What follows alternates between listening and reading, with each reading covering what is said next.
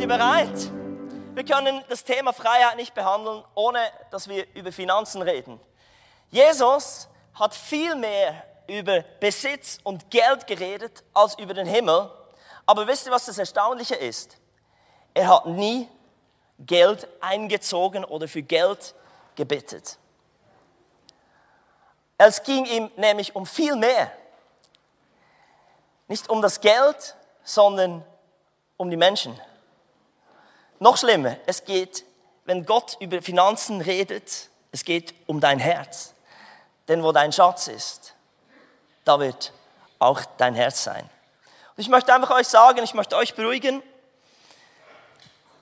es geht uns gut als Kirche finanziell. Also ich bin heute nicht irgendwie da, um Fundraising zu machen. Überhaupt nicht. Sondern das Thema ist Freiheit. Und es kommt so vieles zusammen im Thema Geld. Und ich, ich wünschte mir, finanziell unabhängig zu sein. Und wirklich in diese Freiheit leben zu können. Und ich habe im, im ganzen, in unserer Kampagne, dass wir ja die gesündeste Kirche der Schweiz werden, habe ich mir auch überlegt, ja, wie, sie, wie sieht es denn aus mit gesunden Finanzen? Was müsste das Ziel sein von uns als Kirche, von uns als Christen, damit wir sagen können, wir sind im Bereich Finanzen wirklich gesund unterwegs? Ich habe die letzten zwei Wochen ein paar Bücher gelesen, viele in der Bibel herumgestöbert und ich bin eigentlich auf drei Dinge gekommen, die ziemlich klar sind, biblisch gesehen, was gesund bedeutet. Das möchte ich euch kurz zeigen. Das erste ist Zufriedenheit statt Habgier. Das zweite ist Großzügigkeit statt Geiz. Und das dritte ist Investition statt Sicherheit. Das sind die drei Dinge, die immer wieder kommen, wenn Jesus über Geld gesprochen hat. Mit anderen Worten, ich versuche das jetzt noch in meinem Deutsch zusammenzufassen. Wir sollen mit weniger auskommen können als andere und gleichzeitig sollten wir mehr geben können als andere. Wie um Himmels willen soll denn das funktionieren? Habt ihr es verstanden? Wir gehen in einen guten Predigtext hinein und der uns diese Frage eigentlich beantworten sollte. Ich gehe in äh, Markus 10, Kapitel 10, und da kam ein, ein junger Mann zu Jesus und er ging auf die Knie und fragte Jesus, er macht ihm keinen Heiratsantrag, sondern er fragte ihn, Herr, ähm, was muss ich tun, dass ich das ewige Leben bekomme? Und Jesus gab ihm dann zur Antwort, ja, du sollst nicht Ehe brechen, du sollst keinen morden, du sollst nicht stehlen, du sollst keine falschen Aussagen machen, du sollst niemanden berauben, du sollst deinen Vater und deine Mutter ehren. Und dann gab es eine kurze Pause, stelle ich mir vor im Text.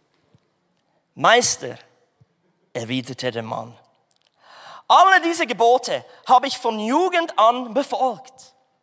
Jesus sah ihn voller Liebe an. Er sagte zu ihm, eines fehlt dir noch. Geh, verkaufe alles, was du hast und gib den Erlös den Armen und du wirst einen Schatz im Himmel haben. Und dann komm und folge mir nach.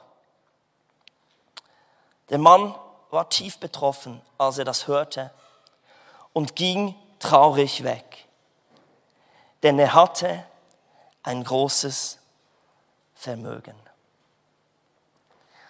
Dieser Text sagt wieder dasselbe aus. Wir sollten mit weniger leben als andere, andererseits auch, wir sollten mehr geben können als alle anderen. Wie in aller Welt geht das? Und ich glaube, dieser junge Mann hat einen Fehler gemacht.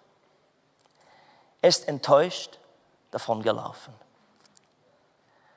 Er hat selber so Schlussfolgerungen gemacht, das geht gar nicht. Ich werde hier als Verlierer rausgehen. Wisst ihr, was eine reife Antwort gewesen wäre? Jesus zu fragen, wie geht denn das? Um Himmels Willen. Das wäre wirklich die Frage gewesen. Und ich möchte einfach kurz beten, dass der Heilige Geist uns heute etwas klar macht, was ich selbst nicht in Worte fassen kann. Heiliger Geist, ich danke dir, dass du heute der Lehrer bist der Wahrheit. Und wir öffnen unser Herz. Danke, dass du uns etwas lehrst, das uns in eine Freiheit bringt. Amen. Ich möchte einfach wirklich durch diesen Text gehen. Und das Erste, was mir aufgefallen ist, ist das, Jesus sah ihn voller Liebe an.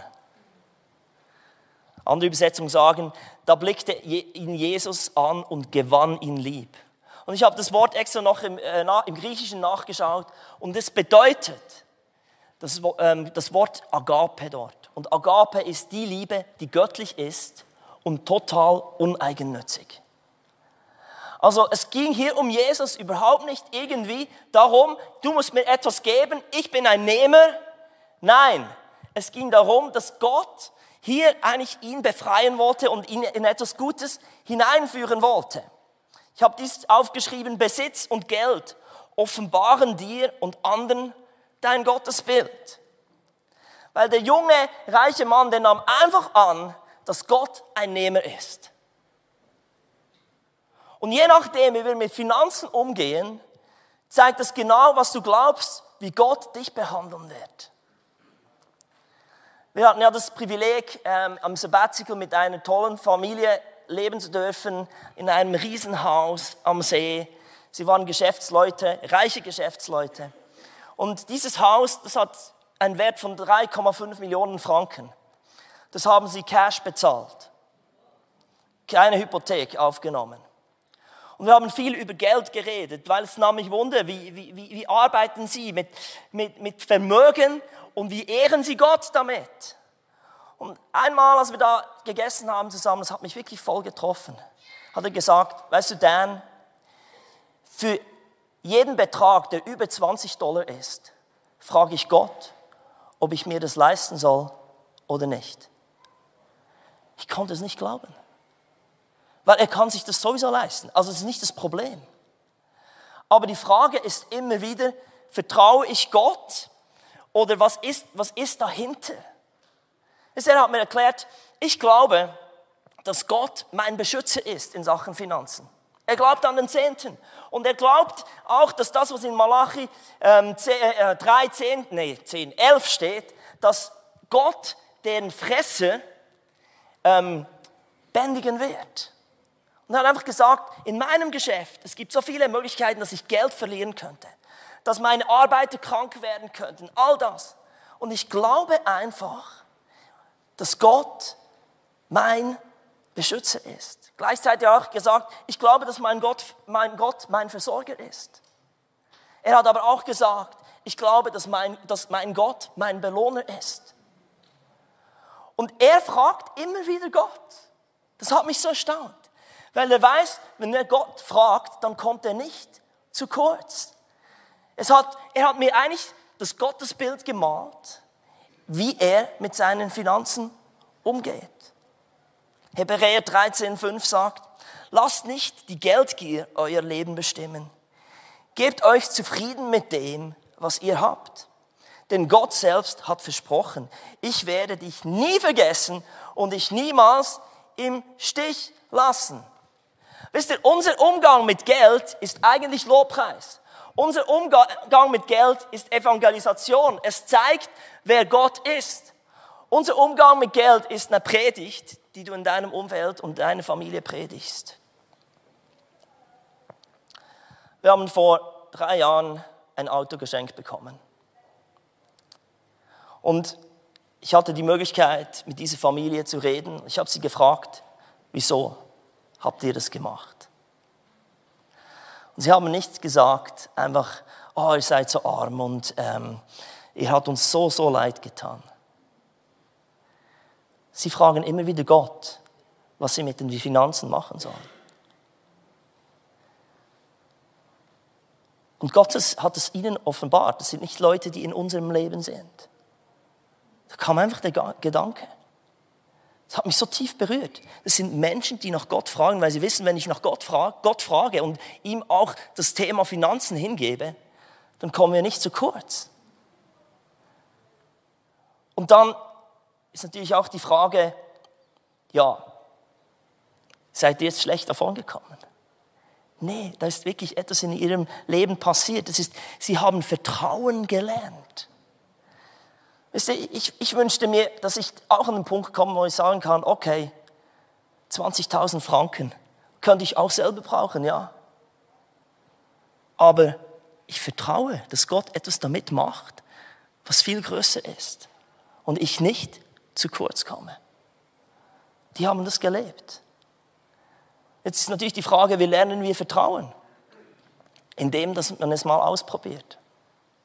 Ich weiß noch, als wir in Neuseeland waren, ich habe die Bibelschule für drei Monate besucht, drei, sechs Monate besucht. Und wir hatten genügend Geld zusammengespart, um fünf Monate zu finanzieren, den Lebensunterhalt. Und Juan und ich haben eigentlich genügend Gottvertrauen, auch im Thema Finanzen, dass wir sagten, okay, denn für einen Monat, das trauen wir Gott zu dass da noch etwas irgendwo reinkommt. Und sonst gehen wir einfach früher nach Hause. Ist ja auch möglich. Wir haben es gemacht. Zweite Woche sind wir dort und es ist Visionsopfer in Auckland. Und ich musste im Welcome-Team dienen. Juan und ich haben uns nicht abgesprochen, wie viel wir geben wollen. Und nach dem Gottesdienst kommt Juana zu mir und sagt, Dan, ich habe 3000 New Zealand Dollars reingelegt. Und so, okay, das sind hm, das ist ein Monat weniger in äh, Neuseeland. Aber es war unglaublich.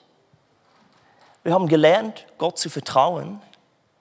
Und wir haben eigentlich etwas proklamiert im Geben, dass er unser Versorger ist. Und nicht wir.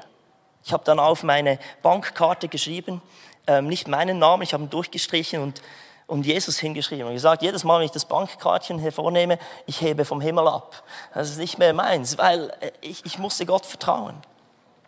Ich kann euch sagen, diese 3000 Franken, die wir dort gegeben haben, die, haben, die waren es so wert. Nicht, weil ich sagen kann, wo genau es hinging, sondern es hat unser Vertrauen in Sachen Finanzen gestärkt. Jetzt, als wir im Sabbatical waren, wir gingen eigentlich auch nicht mit nichts dorthin. Ich habe es ausgerechnet. Wir wurden mit 40.000 Franken beschenkt während dieser Zeit, was Flüge, Unterkunft, Autoreisen anbelangt und Schulungen. Aber es war nur möglich, weil wir gelernt haben, Gott zu vertrauen. Und eigentlich im Geben proklamieren wir immer wieder, wer er ist. Ich bin so dankbar, dass wir mal gegeben haben und gelernt haben, dass Gott gut ist in dem. Weil ohne, ich kann euch sagen, dank diesen 3000 Franken oder äh, Dollars haben wir gelernt, dass Gott treu ist. Und wir haben uns auch schon aufgemacht, um Häuser anzuschauen, ob schon wir uns die nie leisten können. Aber es ist einfach, weil wir wissen, wir geben unser Bestes und ich kann euch sagen, unser Bestes reicht einfach nie.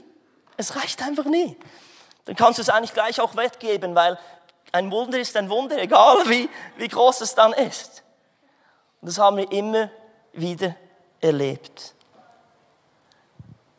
Jesus, wenn er über Geld spricht, hat er nicht eigennützige Ideen, sondern er will, dass wir lernen zu vertrauen und in eine Freiheit kommen.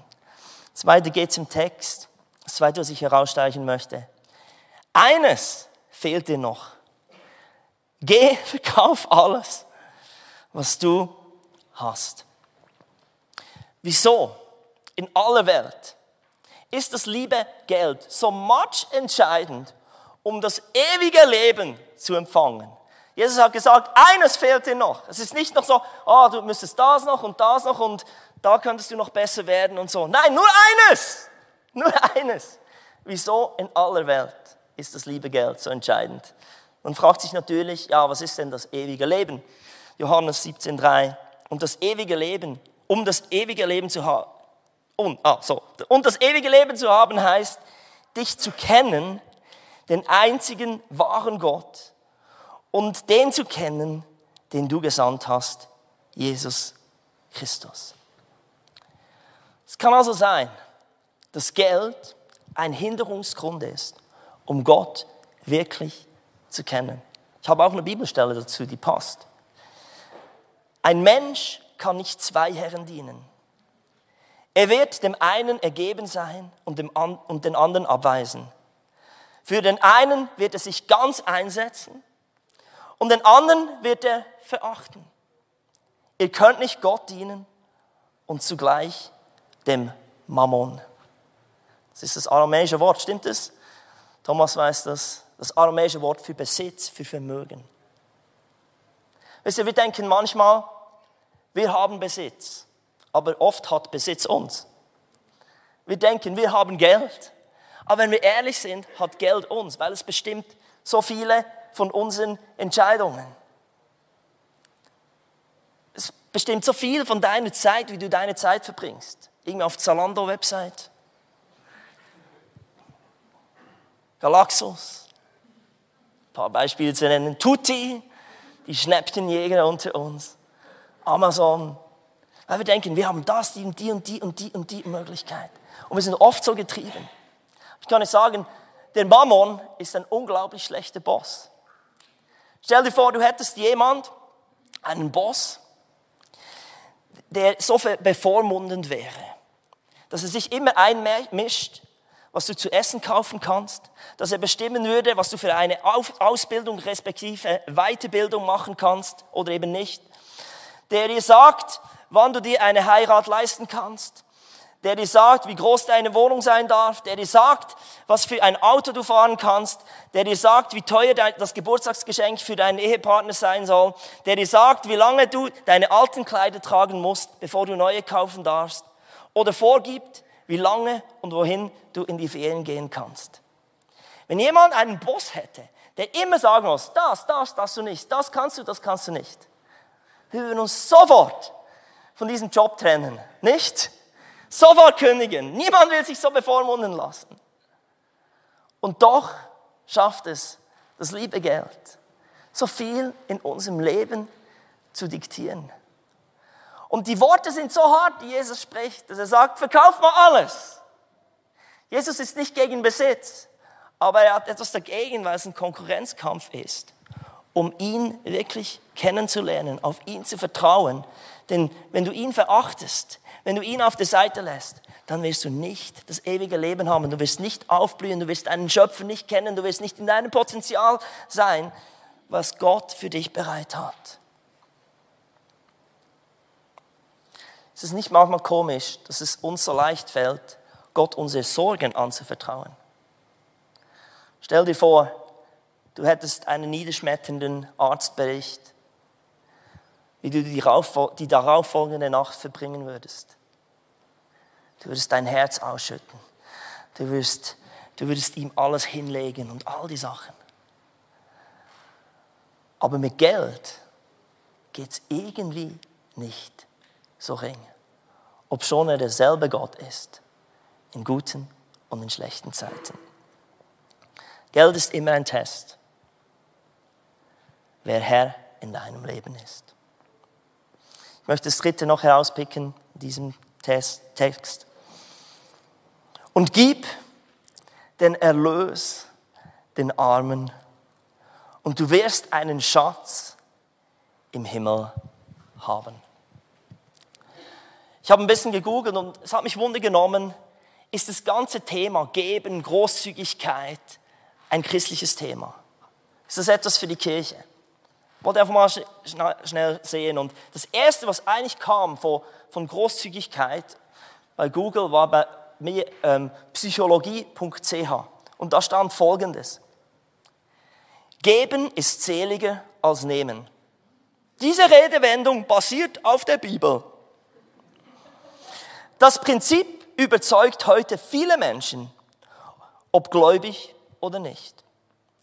Ende 2015 gaben der Facebook-Gründer Mark Zuckerberg und seine Frau Priscilla Jan bekannt, dass sie 99 Prozent ihrer Aktien für gemeinnützige Zwecke spenden wollen. Wisst ihr, das ist das Erstaunliche. Das ganze Thema von Geben und viel Geben, das ist nicht etwas, wozu du an Gott glauben musst. Es ist ein Gesetz Gottes. Gott hat diverse Gesetze installiert, die manchmal auch nicht so viel Sinn machen. Es gibt zum Beispiel das Gesetz der Schwerkraft. Das Gesetz wird bei mir immer schwerer, nimmt immer mehr zu, immer stärker spürbar mit der Schwerkraft, wo ich auch zulege. Dieses Gesetz kann man nicht aufheben. Aber es gibt die Möglichkeit mit einem zweiten Gesetz, das stärker ist, das Gesetz der Anziehungskraft zu überwinden. Das ist das Gesetz des Auftriebs. Deshalb kann ein Flugzeug fliegen. Die Schwerkraft, das, das, das ist weiterhin existent, das ist nicht aufgehoben worden. Aber es kommt ein Prinzip hinein, ein Gesetz, das einfach stärker ist. Und das Ding ist, wenn du Geld gibst und großzügig bist, dann gibt es das Gesetz, ja, du hast weniger auf deinem Konto. Das ist nicht aufgehoben. Einfach nicht. Ist leider wirklich so. Aber boom, kommt ein höheres Gesetz rein. Und dafür musst du nicht an Gott glauben. Das ist einfach ein Prinzip. Das ist, wie Gott die Welt geschaffen hat. Dass man das Geben seliger ist als Nehmen. Unglaublich. Und Jesus sagt eigentlich, wenn wir in eine Freiheit hineinkommen wollen, dann sollen wir das ausprobieren. Sprüche 11 zum Beispiel heißt es, Freigiebige werden immer reicher. Der Geizhaus spart sich arm. Klare Worte. Oder Sprüche 19, wer sich über den Armen erbarmt, der leiht dem Herrn und er wird ihm seine Wohltat vergelten. Es gibt so viele Menschen, die gesegnet sind, obschon sie nicht an Gott glauben. Hey Leute, jetzt müssen wir mal aufwachen. Das ist, das, wir können nicht immer einmal sagen, ich bin gesegnet wegen Gott. wir sind auch gesegnet, weil Gott Systeme und eben dieses Gesetz ähm, eingeführt hat, etabliert hat. Und deshalb können ganz viele Leute, die, die nicht an Gott glauben, total aufblühen. Und da frage ich mich schon, wie sollten dann wir als, als Volk Gottes, als Leib Christi, das noch viel einfacher haben und sagen, ja, mit unseren Finanzen machen wir ein Riesenabenteuer und wir erleben großartige Geschichten.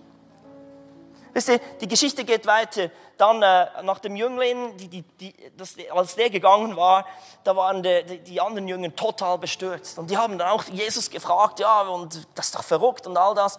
Und dann stand Petrus auf. Wer, wer sonst? Hä? Und Petrus sagte zu Jesus, du weißt, wir haben alles zurückgelassen und sind dir nachgefolgt. Jesus erwiderte, ich sage euch, jeder, der um meinetwillen und um das Evangelium willen Haus, Brüder, Schwestern, Mutter, Vater, Kinder oder Äcker zurücklässt, bekommt alles hundertfach wieder. Wann? Jetzt, in dieser Zeit. Häuser, Brüder, Schwestern, Mütter, Kinder und Äcker. Wenn auch unter Verfolgungen und in der kommenden Welt das ewige Leben. Aber viele, die jetzt die Ersten sind, werden dann die Letzten sein. Und die Letzten werden die Ersten sein. Das ist wieder dieses Gesetz. Es macht keinen Sinn, aber es ist einfach wie, wow, geben ist nehmiger, seliger als nehmen. Ich möchte hier nicht Wohlstandsevangelium predigen. Aber ich glaube, Jesus ist so klar, auch im Empfangen. Viele Leute hier unter uns sind treu im Geben. Aber ihr dürftet auch noch besser werden im Empfangen. Weil je mehr wir haben und wirklich diese Werte leben, das Geben seliges als Nehmen, können wir zum Segen werden. Ich habe lernen müssen zu empfangen. Ganz ehrlich gesagt, ich lebe über meinen Verhältnissen. Wirklich. Nicht im Ausgeben, aber im Empfangen. Es ist unser Jahr.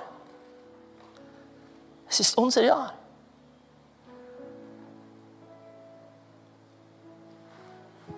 Wir dürfen erwarten, dass wenn wir in dem leben, dass Gott uns auch reich beschenkt. Ich habe mal meine Taylor-Gitarre verschenkt.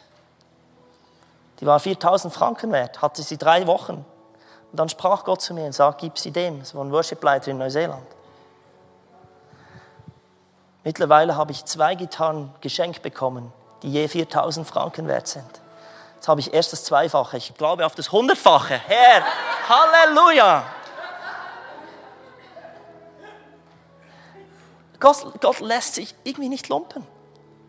Es ist ein Gesetz, es macht keinen Sinn.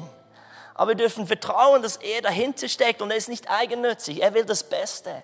Und er will nicht, nicht das Geld uns wirklich ähm, be, be, ähm, be, bestimmt. Letztes Jahr hatten wir ein Konzert mit Zeltner Weihnacht in einem Dorf. Es stand wirklich so ein, auf der Kippe, ob das überhaupt durchgeführt werden darf, wegen Corona. Die Organisatoren haben sich voll ins Zeugs gelegt. Wir haben einen Weihnachtsmarkt aufgebaut, Kinderchor mit über 40 Kindern, Open Air, Riesenbühne aufgebaut, es hat geschneit. Wunderbar, romantische Stimmung. Und ich kann euch sagen, links von mir, so in dem Bereich, war eine Familie. Die haben bei meinem Fundraiser für Zeltner Weihnacht 10.000 Franken gespendet. Das war in ihrem Dorf, wo das Konzert stattfand. Ich habe in meinem Leben noch nie so ein Grinsen auf, auf den Lippen einer Person gesehen. Sie haben das Projekt geglaubt. Da waren sie, ihre Nachbarn, die Familien aus der Schule. Und sie waren Teil von einer Geschichte, die Gott schrieb. Und wisst ihr, wenn es ums Thema Geben geht, ich denke, etwas vom Größten, vom Schönsten, was wir empfangen können, ist nicht einfach nur Geld zurück, sondern es sind Geschichten. Geschichten ist das höchste Kulturgut eigentlich, das wir haben. Geschichten werden von einer Generation zur anderen weitergegeben. Als Familie etwas vom Wertvollsten ist, wenn man zusammen etwas erlebt und eine Geschichte zusammenschreibt. Wir haben Geschichten erlebt diesem Jahr die sind lebensverändernd. Die werden meine Kinder nicht vergessen. Die haben ihnen Gott offenbart. Und es hat vieles mit Finanzen zu tun, weil wir mal uns ein, eingelassen haben. Und Gott ist durchgekommen. Und ich glaube, wir sollen an den Punkt kommen, wo wir Geschichten ermöglichen mit unseren Finanzen. Es ist etwas vom Erfüllendsten, das du und ich erleben können.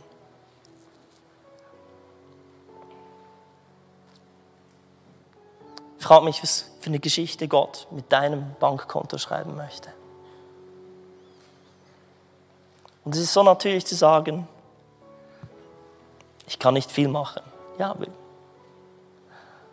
aber wir können das machen, was eben drin liegt und dann vertrauen, dass Geben seliger ist als Nehmen und irgendwie Gott durchkommt. Ich träume davon, dass wir ein Haufen von Menschen sind, die diese Geschichten erleben. Ich habe in meinem Leben nie Gott mehr erlebt, besser kennengelernt, als wenn es um Versorgung ging. Und es hat immer etwas damit zu tun, dass ich auch gebe aber es hat genauso viel damit zu tun, dass ich lerne zu empfangen. Lass uns zusammen aufstehen.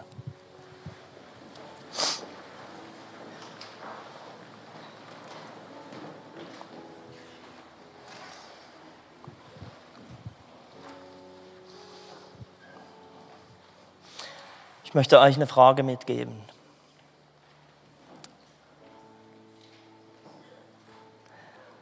Ich habe mir das auch selbst schwer überlegt. Es ist eigentlich eine Hausaufgabe, die ich euch gebe.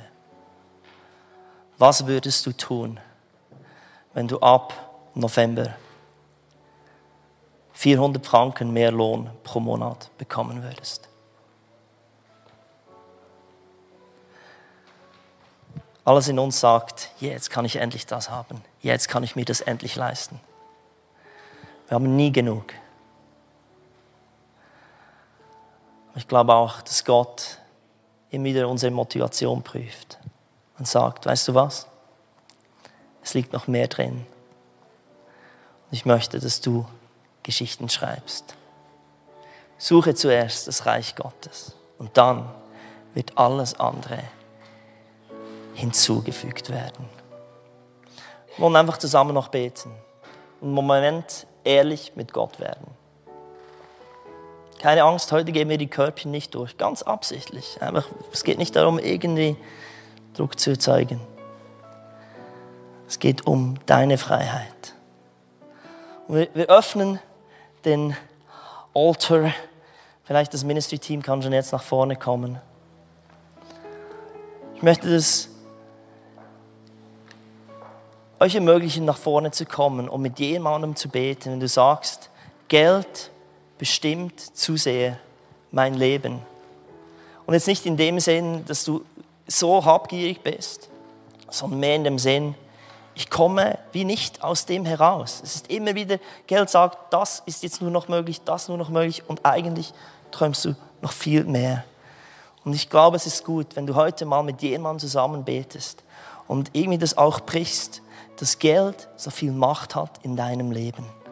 Dass du in eine neue Freiheit kommst. Und diese Freiheit sollst du mit dir nehmen. Und die zweite Gruppe, die sollen hier auf diese Seite kommen. Wenn du ein Riesenverlangen hast, Geschichten zu schreiben mit Gott und wirklich verrückte Dinge zu tun. Ich glaube, es hat einige hier, die sagen, ich bin dazu berufen ein Geber zu sein.